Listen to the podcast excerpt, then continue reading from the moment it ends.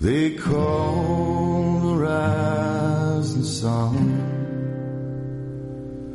And it's been the ruin of many a poor girl.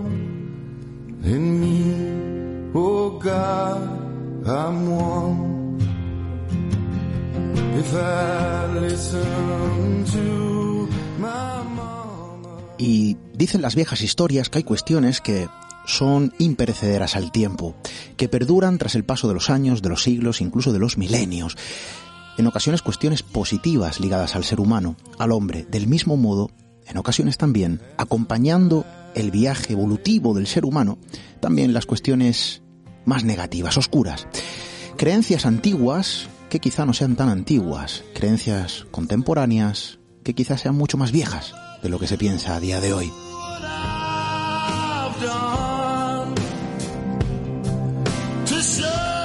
Y es que ese viaje, eterno viaje, en el que todos estamos inmersos, camino hacia la evolución, camino hacia la humanización, porque todavía nos queda mucho, desde luego está repleto de cuestiones, eh, en ocasiones, incluso rozan, que rozan lo místico, eh, lo desconocido. Hay quien piensa que hay diversas creencias antiguas que, desde luego, deberían de ser olvidadas. Otras personas opinan que hay cuestiones antiguas, sí, pero que deben estar muy presentes, que hay que tenerlas en cuenta, que son auténticamente verdaderas, aunque pensemos que pertenecen al archivo de los cuentos de viejas, como dirían algunos. Hoy precisamente vamos a poner la lupa sobre uno de estos asuntos. Creo que puede ser interesante.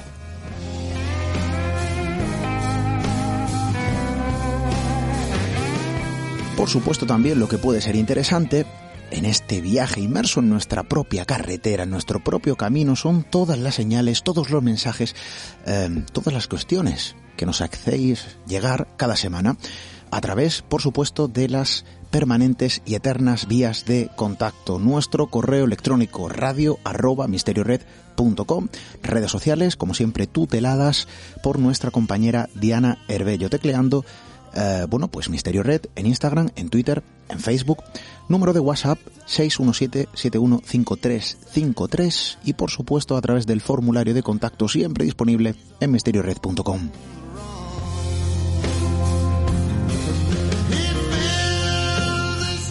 Y el horizonte cercano que nos aproxima a la historia que esta noche, a las historias que esta noche queremos conocer, al asunto que se posiciona sobre la mesa de este estudio. Bienvenidos a Misterio en Red.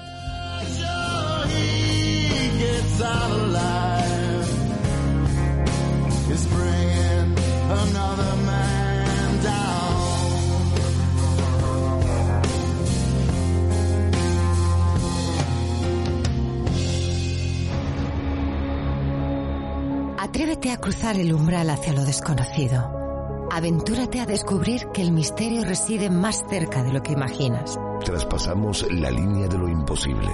Misterio en red con Esteban Palomo.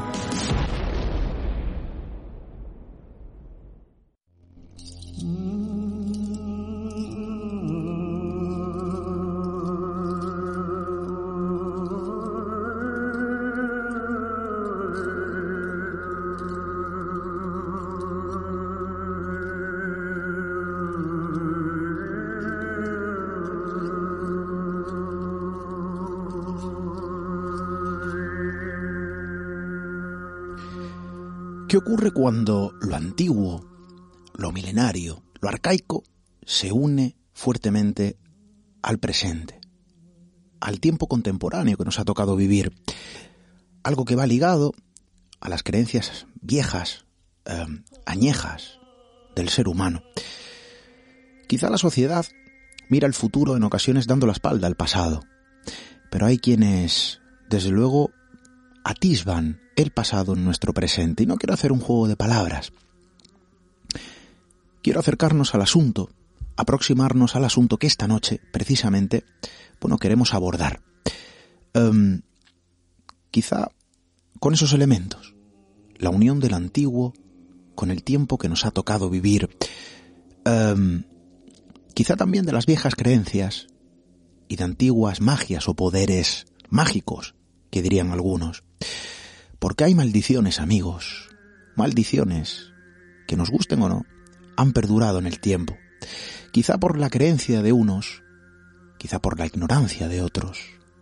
Y de algún modo, bueno, forman parte de nuestro presente.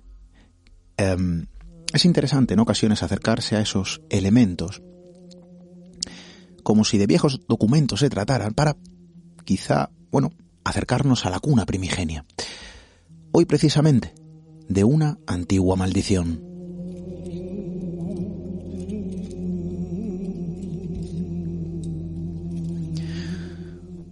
Porque si ustedes escuchan mal de ojo, ¿qué es lo que se les viene a la mente? Bueno, eh, sobre esto se podría hablar muchísimo, pero lo cierto es que el mal de ojo como tal, em, como poder mágico, dirán algunos, o como antigua maldición, es algo que está presente en nuestros días. La creencia popular en nuestra sociedad todavía sigue de algún modo vertiendo cierta fe sobre esta cuestión. Quizás a una minoría, no lo sé, o una mayoría en silencio. Pero lo cierto es que em, se suelen decir cosas alrededor de esta antigua maldición, el mal de ojo. Em, yo escuchaba hace poco, no sé si ustedes habrán escuchado historias similares, ¿no? Um, escuchaba a un amigo decirle a una persona que, bueno, se sentaba con nosotros, compartía mesa, en una cena, y de repente guardó silencio. Le preguntábamos, ¿qué te pasa? ¿Qué te ocurre?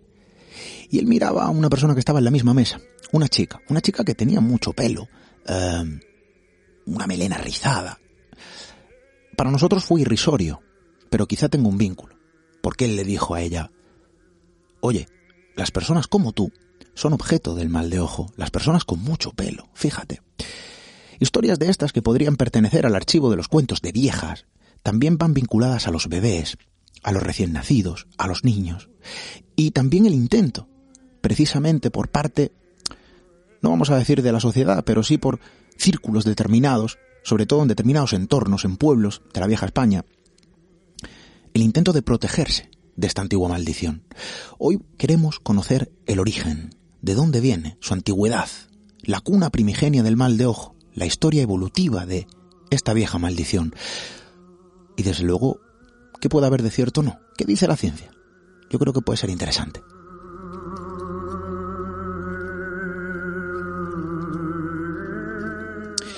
Y sobre la mesa de este estudio, aquí lo tenemos, eh, un libro.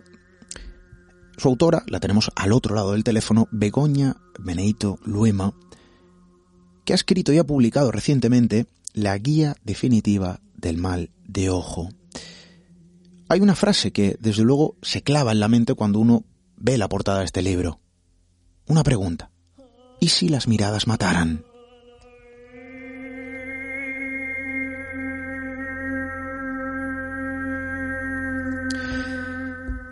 Y con nosotros la autora de Guía Definitiva del Mal de Ojo, um, Begoña. Muy buenas noches, bienvenida. Muy buenas noches, Esteban. El mal de ojo, una antigua maldición, um, un antiguo poder maléfico, para muchos ya, bueno, perteneciente a las viejas creencias, algo sin sentido en nuestro tiempo y para muchos algo, bueno, que está más vivo, ¿no? De lo que se podría percibir en primera instancia. Em, el mal de ojo, para muchos quizá también sea algo originario de los pueblos de la vieja España, pero no tiene nada que ver. Claro, todo el mundo ha escuchado a, una abuela, a la abuela de un amigo, a la abuela de un pariente hablar del mal de ojo, de diversas eh, cuestiones de protegerse o formas de protegerse, ¿no? Ante el mal de ojo, algunos amuletos también, la cruz de Caravaca, quizá como el, símbolo icónico en nuestro país, eh, pero desde luego, lejos de la realidad, no estamos hablando de em, una tradición o una creencia o un poder para muchos gestado en la vieja España, los pueblos de nuestro antiguo país. No, no, no. Esto viene de atrás y de una multitud de regiones y civilizaciones y culturas que desde luego, bueno, eh, se podría decir que la cuna es universal de esta antigua maldición. ¿No es así, Begoña? Así es. Bueno, hay dos vertientes. Hay personas que creen que esto es, como tú has dicho, es una cuna universal, ¿no? Y otras, eh, por lo tanto, que piensan que, nace en el creciente fértil, ¿no? En todas las culturas y las antiguas religiones paganas encontramos esas evidencias de la existencia del mal de ojo que nos hace pensar que dicha creencia ha coexistido y afectado a las vidas cotidianas de las personas durante mucho tiempo. Y tanto ha sido así que ha llegado hasta nuestros días toda esa, toda esa herencia y todas esas costumbres que nosotros hemos adoptado con total normalidad. De hecho, poseemos un valioso acervo cultural lleno de rezos, de letanías, de cultos, de ritos y de amuletos eh, que provienen pues de toda esa cuenca mediterránea que parece ser que, inicia eh, su creencia en todos estos pueblos.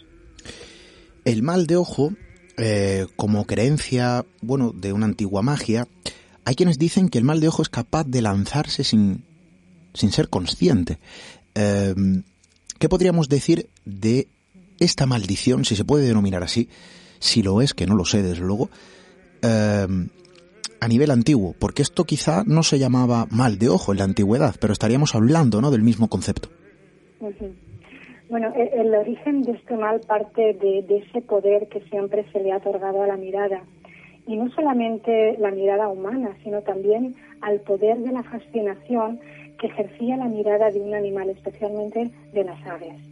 Eh, decían los antiguos filósofos griegos, entre ellos Platón, que los ojos son el espejo del alma y que el alma escapa por los ojos. Pero básicamente, si queremos definir qué es el mal de ojo, diría que este radica en el poder de la mirada de una persona que consciente o inconscientemente es capaz de causar ese dolor o ese fuerte impacto emocional y que posee fuertes sentimientos en contra de, su víctima, ya sea rencor, celos, ira contenida y sobre todo envidia o incluso, Esteban, admiración excesiva. Bueno, es tremendo, la admiración excesiva. Claro, todo el mundo ha escuchado casi por tradición, ¿verdad? Eh, Begoña, la envidia. La envidia puede generar eh, efectos adversos, dirán algunos, ¿no?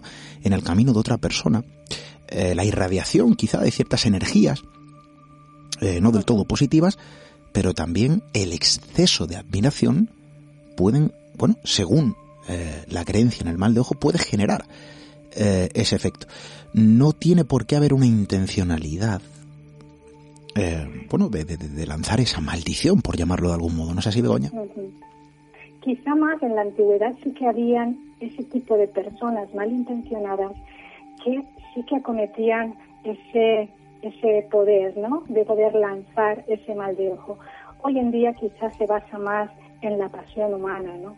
De hecho, por ejemplo, la, la persona que alaba mucho a sus hijos o lo hace de manera exagerada, sí que parece ser que esa intención no intencionada, valga la redundancia, eh, incita a que la persona eh, pueda recibir el mal de ojo.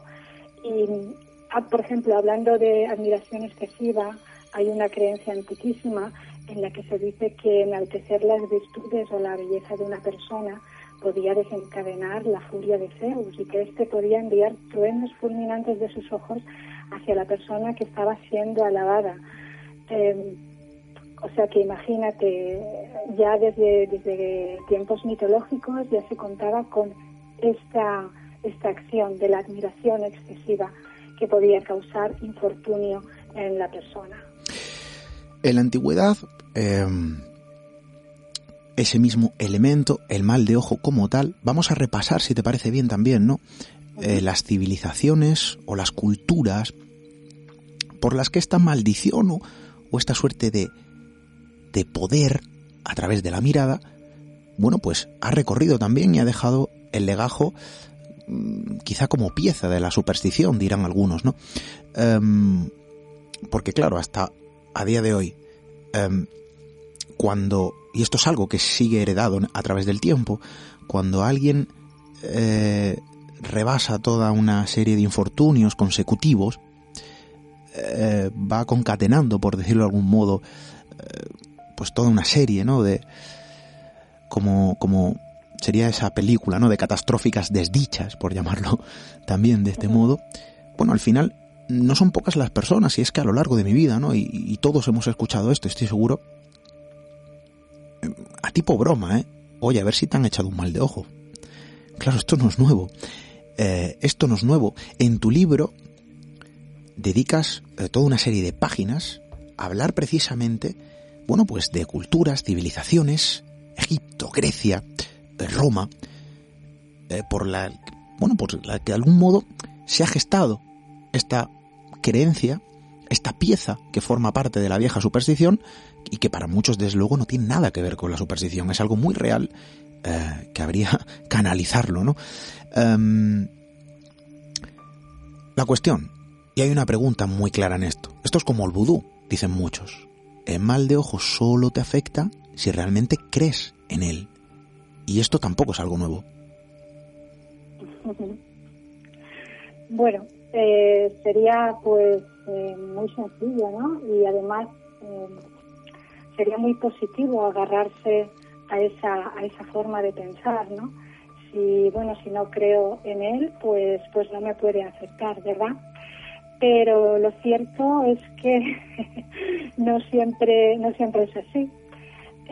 sino que el efecto de la envidia y por consecuencia el mal de ojo busca y penetra por esas grietas de, de la sensibilidad que se abren debido a nuestro estado psicoemocional.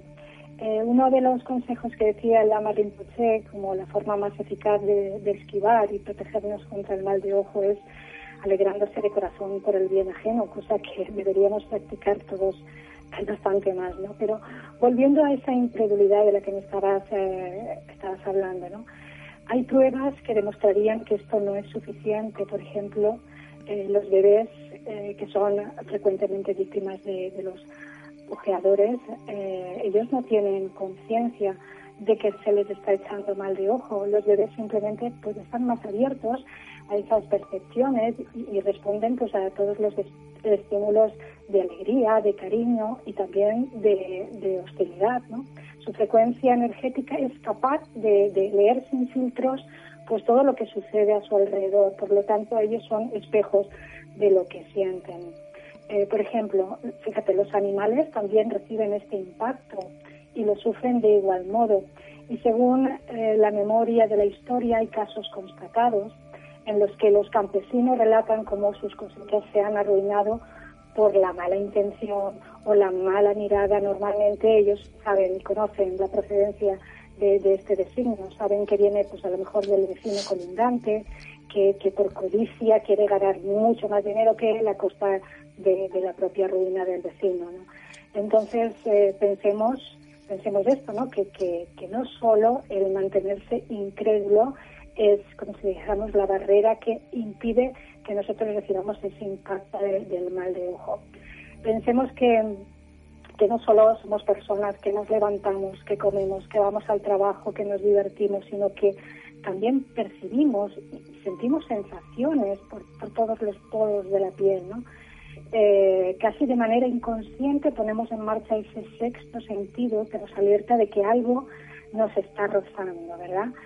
Ponemos en marcha incluso eso inconscientemente, ¿no? Nuestro hemisferio derecho del cerebro que interactúa y, y nos permite expresar pues esas sensaciones que vamos sintiendo.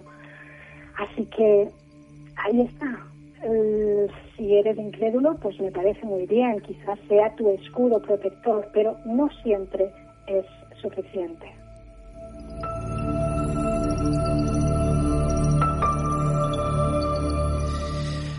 ¿Hasta dónde eh, llega la propia idea, eh, bueno, simplemente de, de la superstición, y dónde comienza la realidad?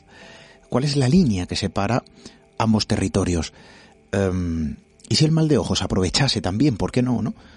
De la no creencia de esta. Y si el mal de ojos aprovechase, por llamarlo también de algún modo, de la creencia, de la ferviente creencia en su existencia. Bueno, al final hay una línea divisoria y con este programa lo que queremos hacer es, eh, de algún modo, aclarar y que cada uno saque sus propias eh, conclusiones.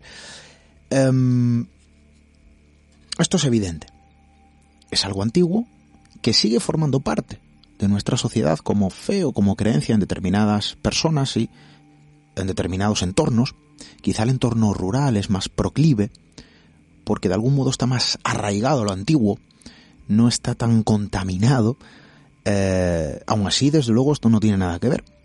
Estamos hablando a grandes eh, rasgos.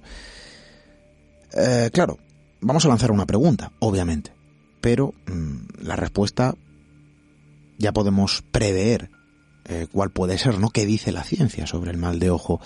Bueno, de algún modo también a nivel psicológico puede generar determinados efectos para quien crea en ello fervientemente, ¿no? Eh, cuestiones. Porque claro, nuestro país, desde luego, yo estoy muy seguro también, ¿no, Begoña? Y, más tú, que has escrito Guía Definitiva del Mal de Ojo, de la editorial Arco Press. Eh, claro, habrás escuchado todo tipo de historias, todo tipo de testimonios. Y es que al final también eso puede servirnos de algún modo, bueno, pues de parapeto a, a la hora de juzgar si esto puede ser o no, bueno, o puede tener, mejor dicho, ¿no? un componente real, que nos afecte de forma negativa, ¿no?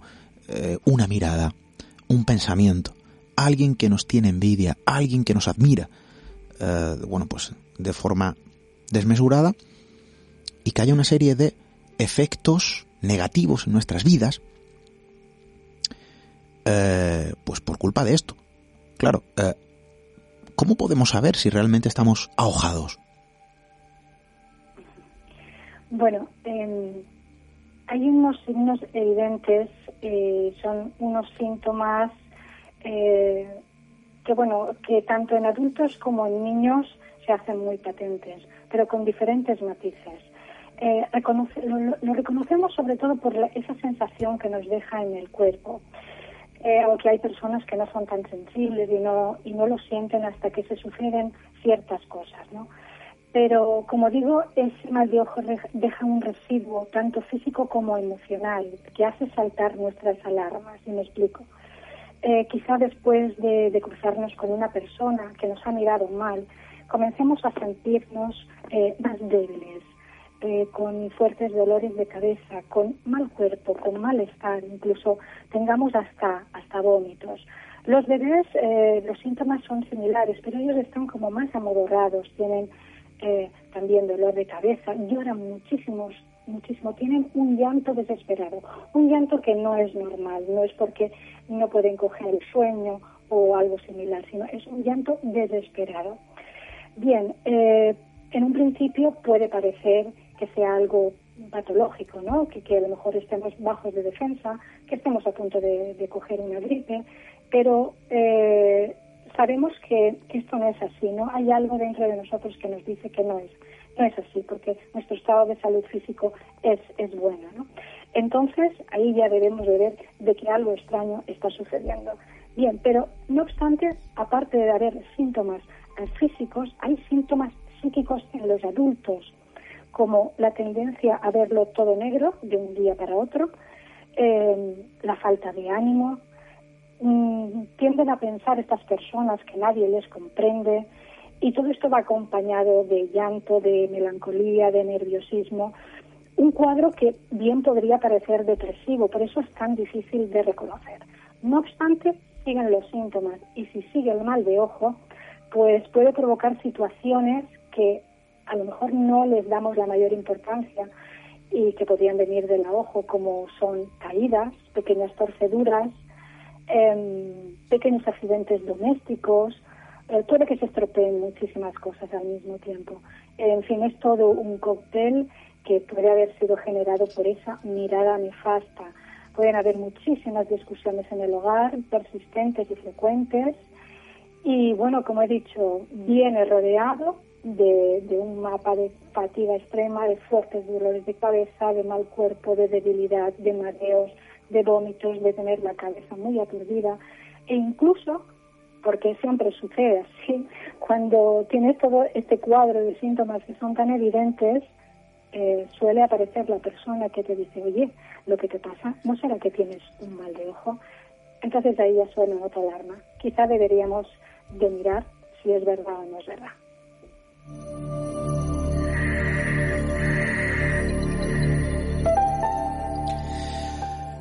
Hablamos con Begoña Beneito, bueno, autora em, de la guía definitiva del mal de ojo de la editorial Arcopress. Bueno, nos estamos cuestionando, estamos preguntando, em, lanzando quizá la pregunta al aire, vías de contacto desde luego para recibir vuestras opiniones, vuestras historias, ¿por qué no? Sería interesante conocerlas. Em, sobre el mal de ojo. ¿Existe? ¿Es real? ¿Forma parte de la superstición? ¿Forma parte de la realidad? Bueno, pues quizá estas cuestiones que ha comentado nuestra amiga Begoña, mm, algunos dirán, es que esto, bueno, al final no es algo objetivo, ¿no? Son cuestiones que nos pueden pasar a todos, ¿no? Yo tengo que decir, y, yo no sé si estoy ahogado o no, espero que no, y ahora, ahora te voy a preguntar mm, mm, cómo nos protegemos, ¿eh? Porque a mí te puedo asegurar, Begoña, que se me ha roto, esto lo voy a decir aquí para todos nuestros amigos, se me ha roto en una semana el termo, el lavavajillas y la televisión. O sea, las tres cosas en una semana. Eh, espero que solamente sea la, triste casualidad, ¿no? Y digo triste porque hay que ver, ¿eh? hay que fastidiarse. Juan Carlos Madrid, nuestro nuestro técnico en control, nos hace una cruz. Todo lo que no sucede es debido a un mal de ojo, ¿eh? Pongamos los pies sobre la tierra, ¿eh? eso por supuesto. Normalmente, bueno, pues a veces hay casualidades o causalidades que nada tienen que ver con el alojamiento, ya te digo, sí. Bueno, el seguro de hogar eh, está tirándose de los pelos esta semana. Ha dicho, mm, oye, si te han echado un mal de ojo, a ver si nos van a regalar un amuleto en casa. Oye, que te voy a hacer una pregunta, porque muchos dirán, ¿y cómo nos protegemos de esto? Eh, si realmente esto puede ser una realidad, ¿no? Existente mm, e invisible, obviamente, ¿cómo podemos protegernos? Bueno, hasta nuestros días han llegado muchísimos métodos y formas de esquivar y de protegernos contra la fascinación. Pero una de las más importantes, como he dicho antes, es alegrarse por el bien ajeno, tener esa buena onda siempre, ¿no? Porque eso ya prácticamente es como un escudo protector, ¿no? Pero bueno, veamos, hay actitudes que podemos ir adoptando poco a poco y que funcionan como remedios a los que ya hacía alusión la cultura hebraica, como es eh, hacer ese examen de conciencia y no tener una visión pesimista de la vida ni pensamientos negativos hacia los demás. Eh, fíjate, mira, tenemos la costumbre de especular, por ejemplo, cuando hace tiempo que no sabemos de alguien si habrá pasado algo malo eh, y nos calentamos la cabeza imaginando y diciendo, oye, ¿estará enfermo? Pues fíjate, eh, fíjate, Esteban, eso ya es una forma de, proyectar sin querer el Ain Ara, que así lo llamaban los hebreos, al mal de ojo. Y bueno, debemos de terminar con los chismes y hacer un ejercicio de amor hacia uno mismo. Pero vamos con los, las cosas más tangibles, los remedios más tangibles, que seguro que a los oyentes les parecen más interesantes, ¿no? Entre ellos, pues bueno, los amuletos y los talismanes que han llegado hasta nuestros días y que hay infinidad en el mercado, ¿no? Quizás son ellos los que te llamen a ti, ¿no? Por ejemplo, eh, pues podemos utilizar pues eh, la figa o podemos utilizar la mano de Hamza el que es la mano de Fátima, pero también, fíjate, antiguamente decían que los actos sorpresivos, como escupir o sacar la lengua, son de por sí apotropaicos, esto significa ahuyentadores, ¿no? Y, estos actos, por ejemplo, escupir o sacar la lengua, eh, hacen que esa mirada se desvíe y por lo tanto eh, se disperse el poder de, ejecución del mal de ojo, ¿no? De hecho, fíjate, en el antiguo Egipto podemos encontrar una estatuilla, como es la del dios Bes, que es un dios bonachón, pequeñito, ¿no?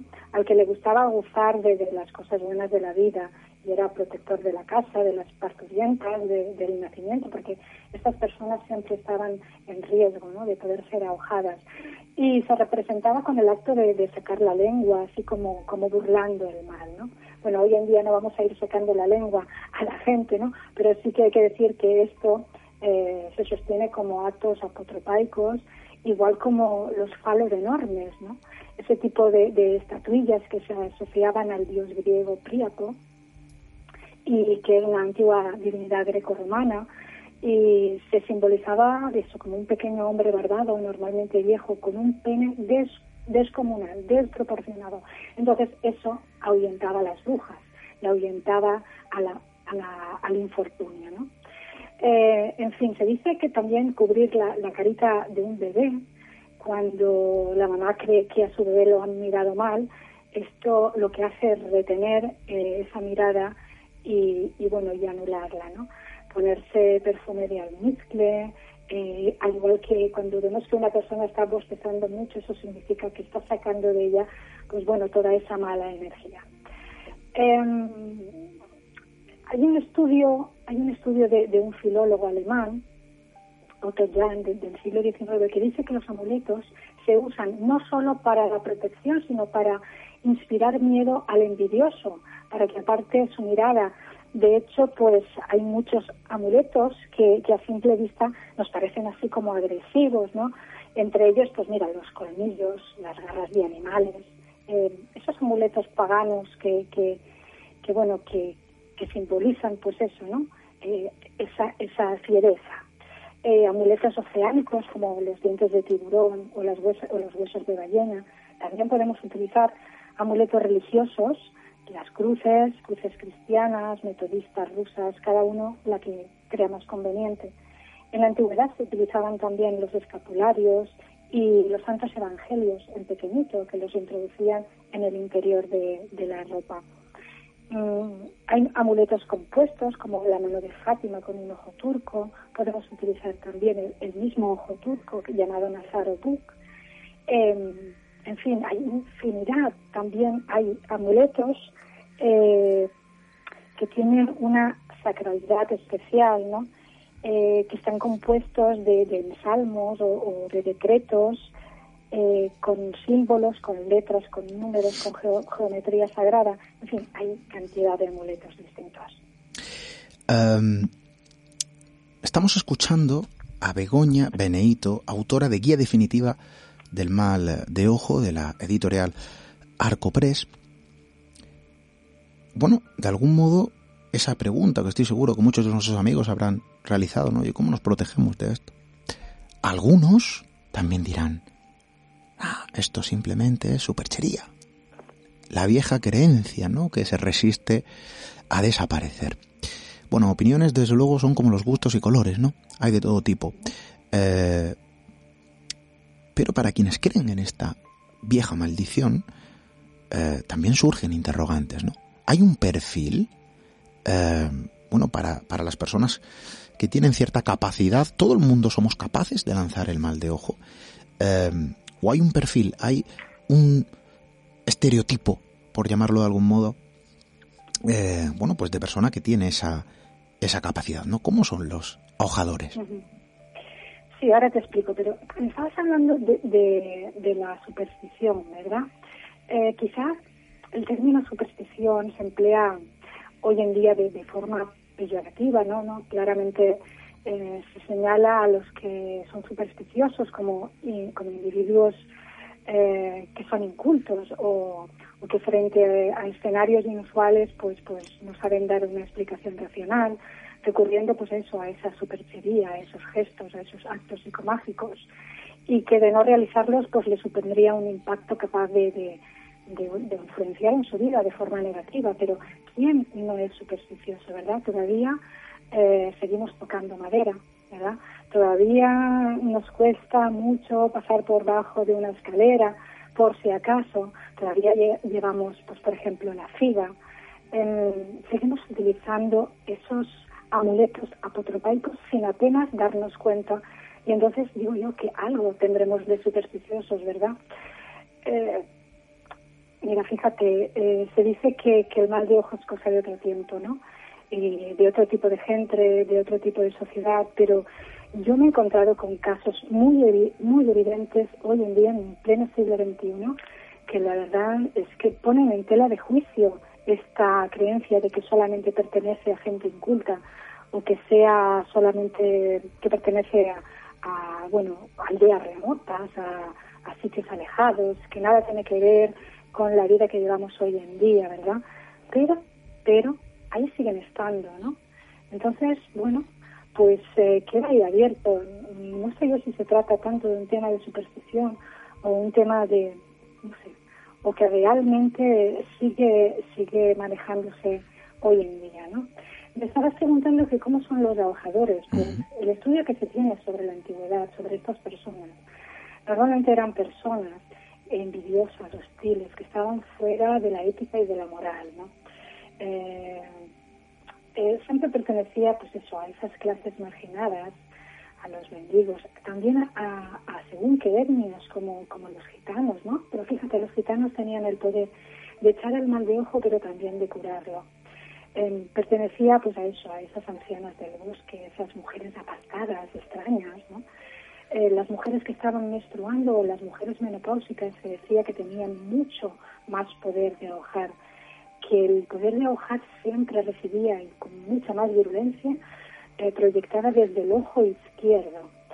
Em, siempre eran personas que eh, tenían problemas oculares o con los ojos velados, esas personas eran señaladas, de ahí pues esa, esa frase que dice, parece que te haya mirado un tuerto, ¿verdad? Cuando tenemos infortunio. Cierto. Y, y, las personas en realidad con, con esa tara física, personas jorobadas, personas, mujeres con calvicie, en, fíjate, en el, en el Medio Oriente eran las personas que tenían los ojos verdes. Y como tú bien has dicho al principio, las mujeres que tenían mucho vello, que tenían mucho pelo, esas mujeres también eran señaladas como mm, mujeres que eran capaces de echar el mal de ojo. Pero en fin, hoy en día yo creo que no debemos de estigmatizar a nadie. Eh, y bueno, es, es, diferente. Hoy en día eh, no hay un perfil señalado sobre quién puede echar el mal de ojo. Porque ya te digo, el mal de ojo no solamente radica en el poder de, la mirada de los ojos, sino que también el de la palabra y el contacto. Hay más que se puede que se puede que se pueden utilizar para echar el mal de ojo.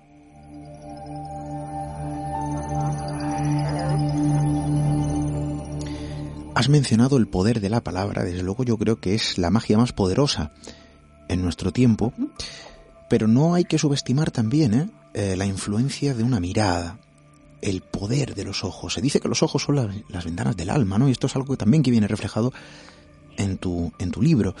Em, de algún modo hay una conexión. Una mirada puede decir muchísimo. Eh, una mirada es capaz de trasladarnos un pensamiento eh, sin palabras. Ojo. Y esto, bueno, eh, quizá a lo mejor tampoco sin necesidad de un vínculo familiar, conocido, amoroso. No, no, no. No tiene nada que ver. Uno va por la calle, se cruza con un desconocido y en un cruce de miradas se pueden sentir cosas, cosas positivas y cosas negativas. Se ve quién, quién es el guapo que, niega esto. ¿eh? Eh, quizá no tengan nada que ver, pero es que la influencia, el poder eh, destilado en una mirada, bueno, hay que tenerlo en cuenta. Que sea o no vinculante para una serie de catastróficas desdichas. Bueno, ahí queda ya también la duda y desde luego también que cada uno saque sus propias conclusiones. Lo cierto es que el poder de la mirada, el poder de los ojos, esa conexión, ¿no? Eh, bueno, entre el alma y la propia mirada, los propios ojos como ventana de la misma, eh, es una idea también antigua y arcaica. Puedo no tener relación, no lo sabemos, Begoña, pero desde luego en tu libro sí que haces alusión a esa relación. Mira, Homero decía que cuando las miradas transmitían fielmente el pensamiento y ese pensamiento era dirigido por una mente envidiosa o maliciosa, el ojo proyectaba esa intención tenemos también, eh, fíjate, si nos eh, trasladamos a, lo mitológico, eh, tenemos la mirada de Medusa, ¿verdad? ¿Quién no ha sentido esa mirada penetrante que muchas veces nos ha dejado de hielo, ¿no? ¿Quién no ha sentido ese escalofrío en su nuca y, ha sentido que estaba siendo observado? O sea, que el poder de la mirada es tremendo. Desde principios de la historia, ya no desde comienzos de la historia, ya eh, se nos habla de, ese poder hipnotizante y magnetizante de, eh, de la mirada. Bueno, el vínculo, el poder de la mirada. Hay una frase, bueno, escrita, yo invito a la lectura de, de este libro que esta noche está aquí con nosotros, lo tenemos en la mesa del estudio, a mi derecha, guía definitiva del mal de ojo de la editorial Arco Press. Hoy hablamos con Begoña Benedito, su autora, eh, bueno, estamos aprendiendo, ¿verdad? Para muchos era una antigua creencia, para otros algo, insisto, y lo hemos dicho a lo largo del programa esta noche, eh, perteneciente a la realidad, perteneciente y que forma parte de la estructura, bueno, pues, mm, que conforma o circunda el ser humano. Begoña, esto es importante porque hemos hablado de cómo protegerse. Si los ahojadores son, eh, bueno, configurados bajo un perfil determinado. Pero tú para escribir este libro, desde luego también eh, has indagado, eh, bueno, has investigado, has entrevistado. Em, y a mí sí que me interesa, y estoy seguro que a nuestros amigos también, ¿no? Porque todo el mundo conoce a alguien. Todo el mundo conoce a alguien que dice haber, bueno, sido víctima del mal de ojo. Hay historias que, bueno, algunas son sorprendentes, ¿no? Em, tú, desde luego, en tu cuaderno sí que, eh, vamos a decir, albergas toda una serie de testimonios que podrían hacer reflejo, ¿no? A que esto, desde luego, es mucho más real de lo que se podría eh, pensar en primera instancia. Y, como bien dices, ¿no? La superstición como tal, es cierto que suena como algo peyorativo. Desde luego nosotros no tenemos esa intención, ¿no? Eh, todo lo que circunda lo extraño, lo incomprensible, eh, en muchas ocasiones también lo antiguo, todo lo que se acerca para muchos a lo místico, bueno, sí que es cierto que forma parte, bueno, pues de un territorio destinado al rechazo, a la burla, a señalarse como, bueno, como poco menos que asuntos de locos. Ojo, y no tiene nada que ver, no tiene absolutamente nada que ver. Testimonios, de Begoña, que aluden de forma directa, ¿no? Al mal de ojo. Desde luego, en tu cuaderno sí que albergas muchísimos de estos. Sí, la verdad es que era necesario mm, crear un apartado en el que la gente pudiera contarte sus experiencias. No, no ha sido, no ha sido fácil recopilarlo porque todavía eh, la gente tiene mucho tabú en todo este tema.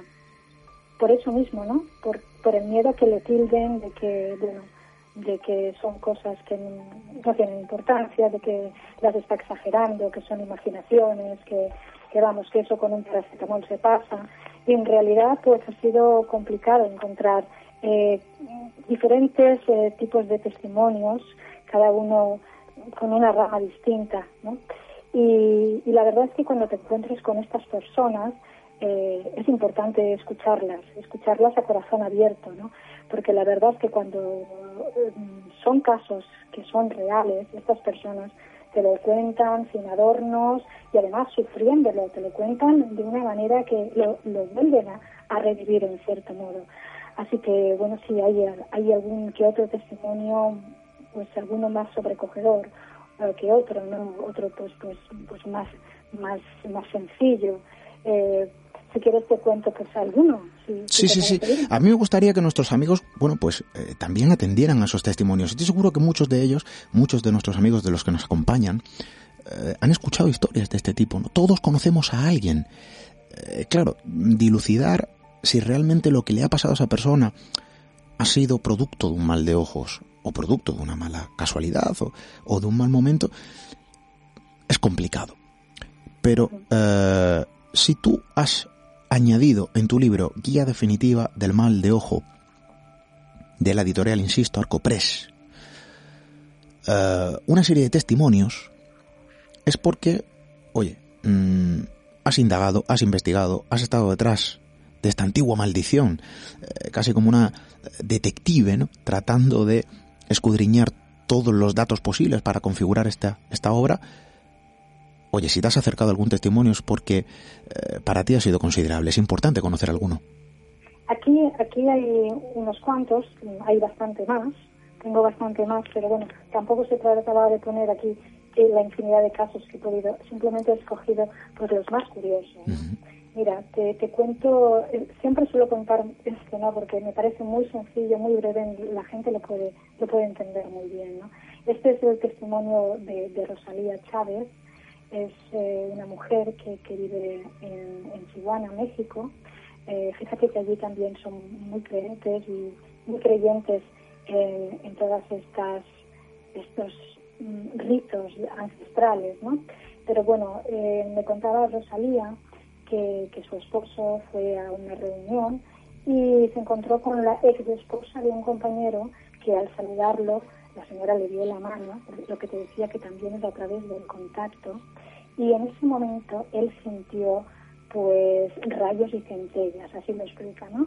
En ese momento comenzó a sentirse muy mal y se marchó para su casa eh, vomitando, se sentía muy débil, no podía, no se podía levantar ni caminar ni nada.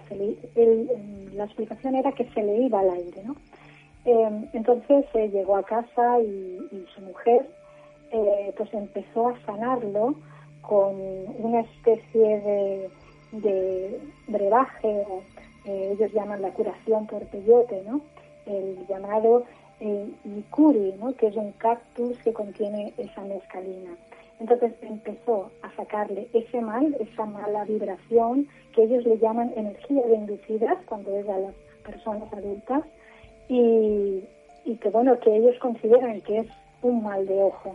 Entonces a través de unas friegas con este tipo de, hierba y a través de, bueno, de, pasarle una clara de huevo, que ellos quitan el mal de ojo de esa manera, el Señor comenzó a sentirse mucho mejor. Así que fíjate, este es uno de los casos eh, que traspasa las, nuestras fronteras y que, bueno, la experiencia de, Rosalía eh, queda ahí, queda ahí plasmada.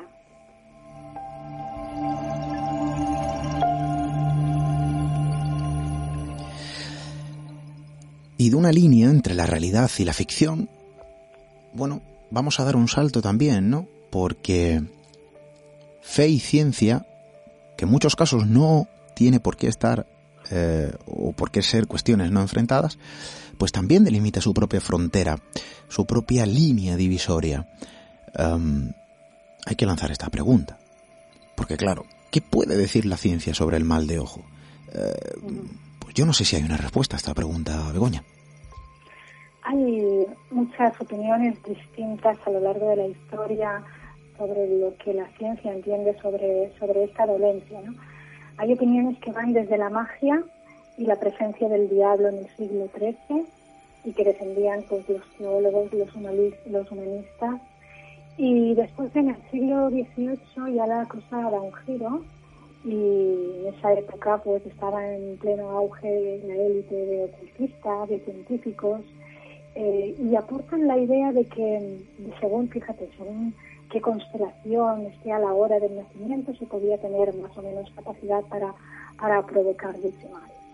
Eh, sin embargo, fíjate, si nos remontamos más atrás en la historia, por ejemplo, para Aristóteles, el mal de ojos se debía a la propia naturaleza de los ojos, ya que los vasos sanguíneos pues, portaban esos ciertos humores o espíritus y lo que hacía era que contaminaba el lugar y el espacio. Y quizá, fíjate, em, no fuera una idea tan descabellada porque hoy en día, cuando estamos con gente tóxica, cuando estamos rodeados en un ambiente que no es, eh, no es de armonía, empezamos a sentirnos mal de cierta manera.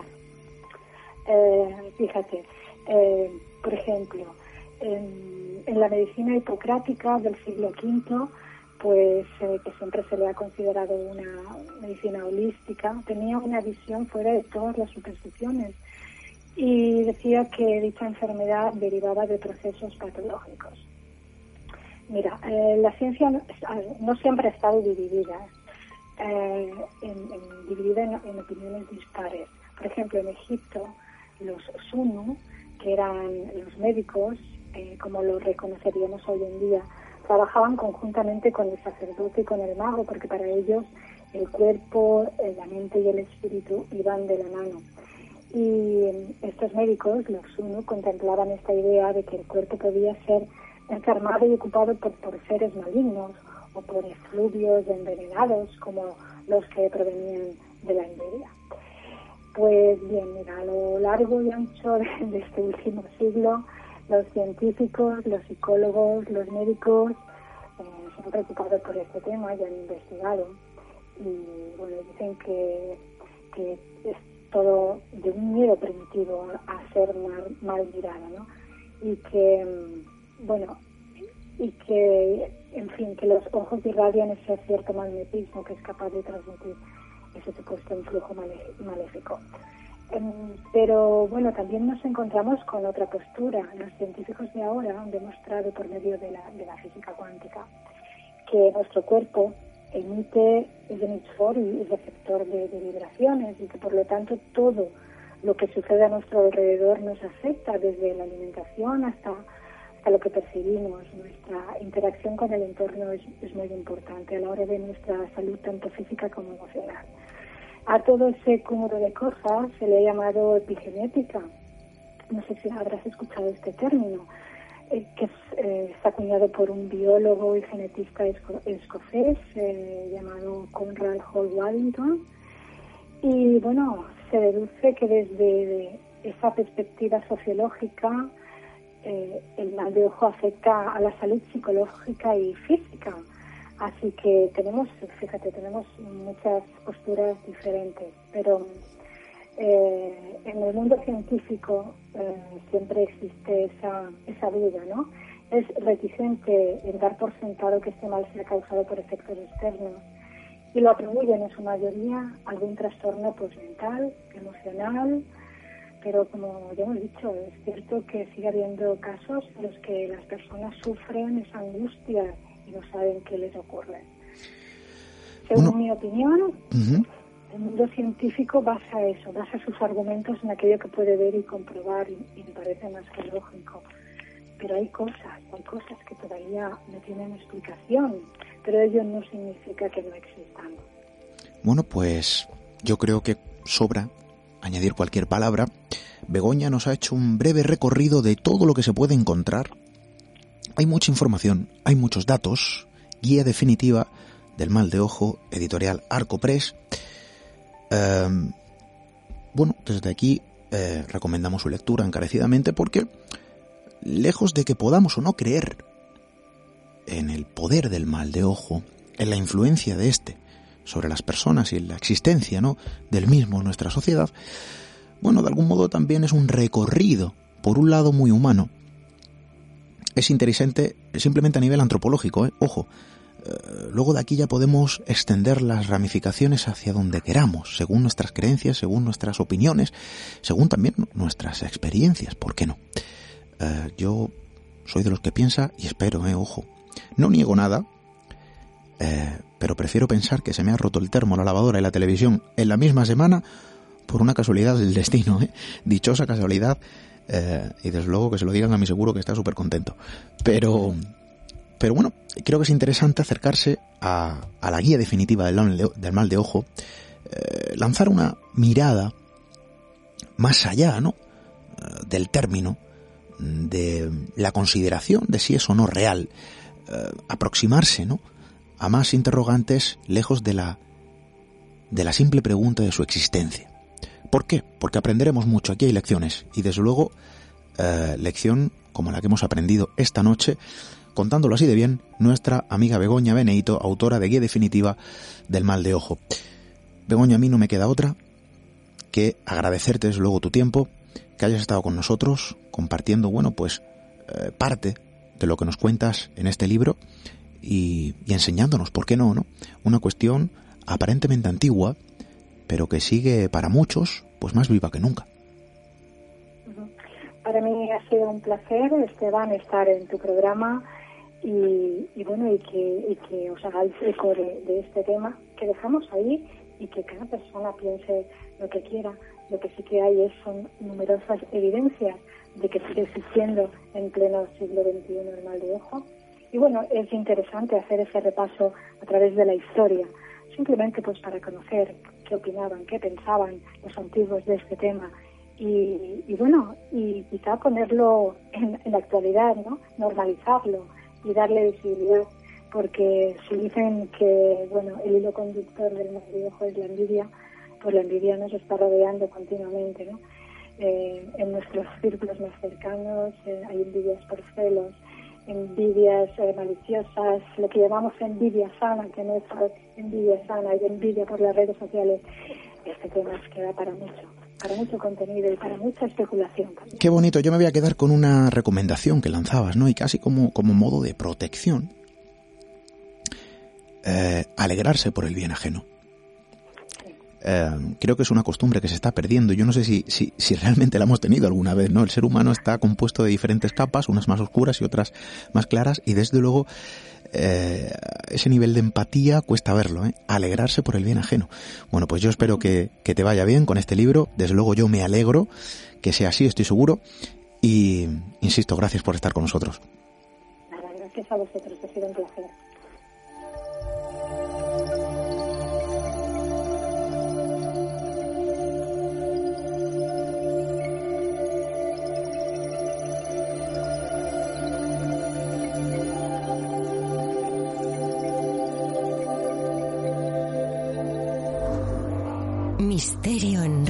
Misterio en red.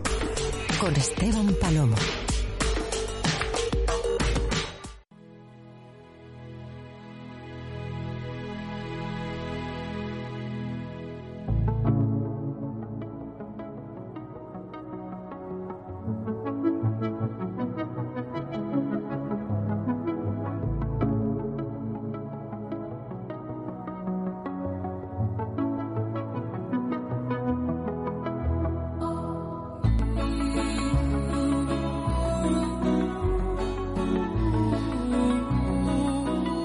Y a ver quién es el guapo que duda del poder de una mirada, del poder de la mirada.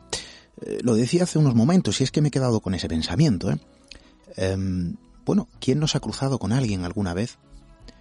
¿Quién no ha mirado a una persona, incluso sin conocerla de nada? Y en un cruce de miradas se ha transmitido un mensaje, una sensación, una emoción. Eso, amigos, de algún modo es magia, de algún modo forma parte del poder de la mirada de algún modo sobrepasa el poder de la comunicación verbal. Ojo, porque la palabra en sí también podría decirse que es una forma de magia.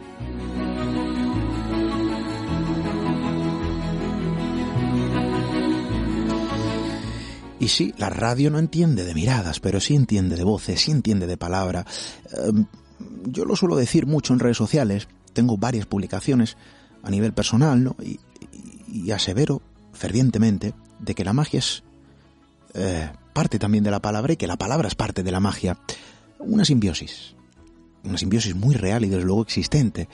Creo en el poder de la palabra, estoy seguro que vosotros también. Creo en el poder de la comunicación, de la radio. La palabra es capaz de infringir daño y desde luego también de aplicar remedio, de ser dañina y venenosa y actuar de bálsamo allí donde hay dolor. Bueno, de algún modo también es una forma de magia.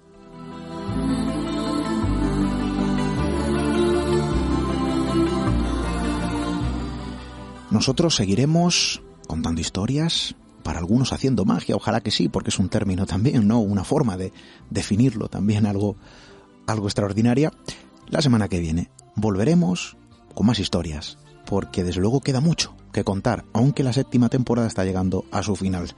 Queremos aprovechar lo que nos queda y lo queremos hacer en vuestra compañía. Muchísimas gracias por acompañarnos. Hasta dentro de siete días, amigos.